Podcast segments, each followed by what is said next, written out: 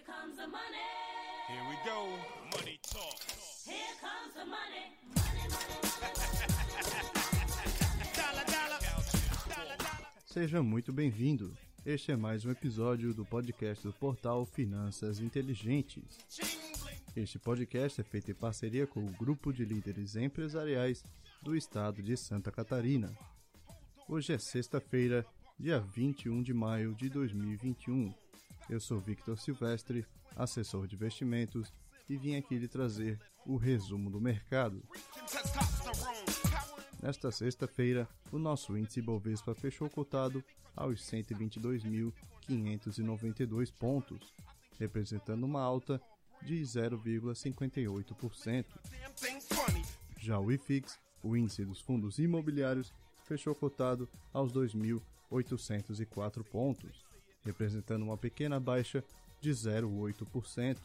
Say what, say what, say what? Money. E lá nos Estados Unidos, o índice S&P 500 fechou cotado aos 4.155 pontos, representando uma pequena queda de 0,43%. Said it back. O dólar comercial sofreu com uma forte alta de 1,5%, sendo cotado aos R$ 5,35. The shake down the dollar. E a maior alta da semana fica por conta das ações do grupo BRF. Com 28,7% de valorização, os papéis fecharam cotados em R$ 26,93. Do outro lado da moeda, a EasyTech foi a ação que mais perdeu valor nesta semana. Com 8,4% de queda, os papéis fecharam em R$ 29,63. Big vaults unlocking. E nas notícias do cenário interno, nesta sexta-feira foi o primeiro dia de vencimento de opções sobre ações na B3 com a nova metodologia. Com a mudança, a B3 afirma que essas mudanças possibilitam maior liquidez e preços mais robustos. Também aqui no Brasil, a Comissão de Constituição e Justiça da Câmara adiou para a semana que vem o início da discussão sobre a reforma administrativa que ocorreria ontem. A perspectiva é que os debates sobre a admissibilidade da proposta comecem na segunda-feira. E a Câmara dos Deputados aprovou na noite de quarta-feira, por 313 votos a favor e 166 votos contra, o texto base da medida provisória que viabiliza a privatização da Eletrobras. O texto segue agora para o Senado, que terá pouco mais de um mês para aprovar o texto, que perde validade no dia 23 de junho.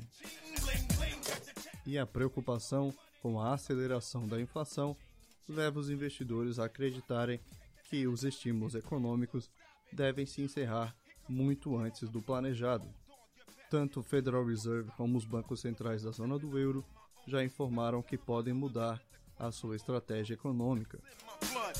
E os dados divulgados nesta terça-feira indicam que a economia do Japão recuou 5,1% entre janeiro e março, na comparação com o mesmo período do ano passado. O produto interno bruto do mês de março recuou 1,3% na comparação com o trimestre anterior. Este resultado foi levemente pior do que a expectativa que os analistas estavam esperando.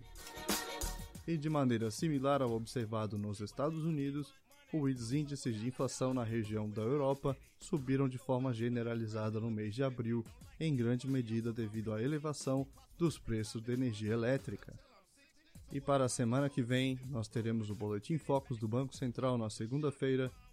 Teremos o IPCA 15, que é a prévia da inflação aqui no Brasil, na terça. E teremos na quarta-feira os pedidos iniciais por seguro-desemprego lá nos Estados Unidos. Esses foram os destaques para esta semana. Nos siga nas redes sociais no arroba Finanças Inteligentes. Me siga também no arroba o Victor Silvestre. Eu lhe desejo uma boa noite, um ótimo final de semana e a gente se vê no próximo episódio.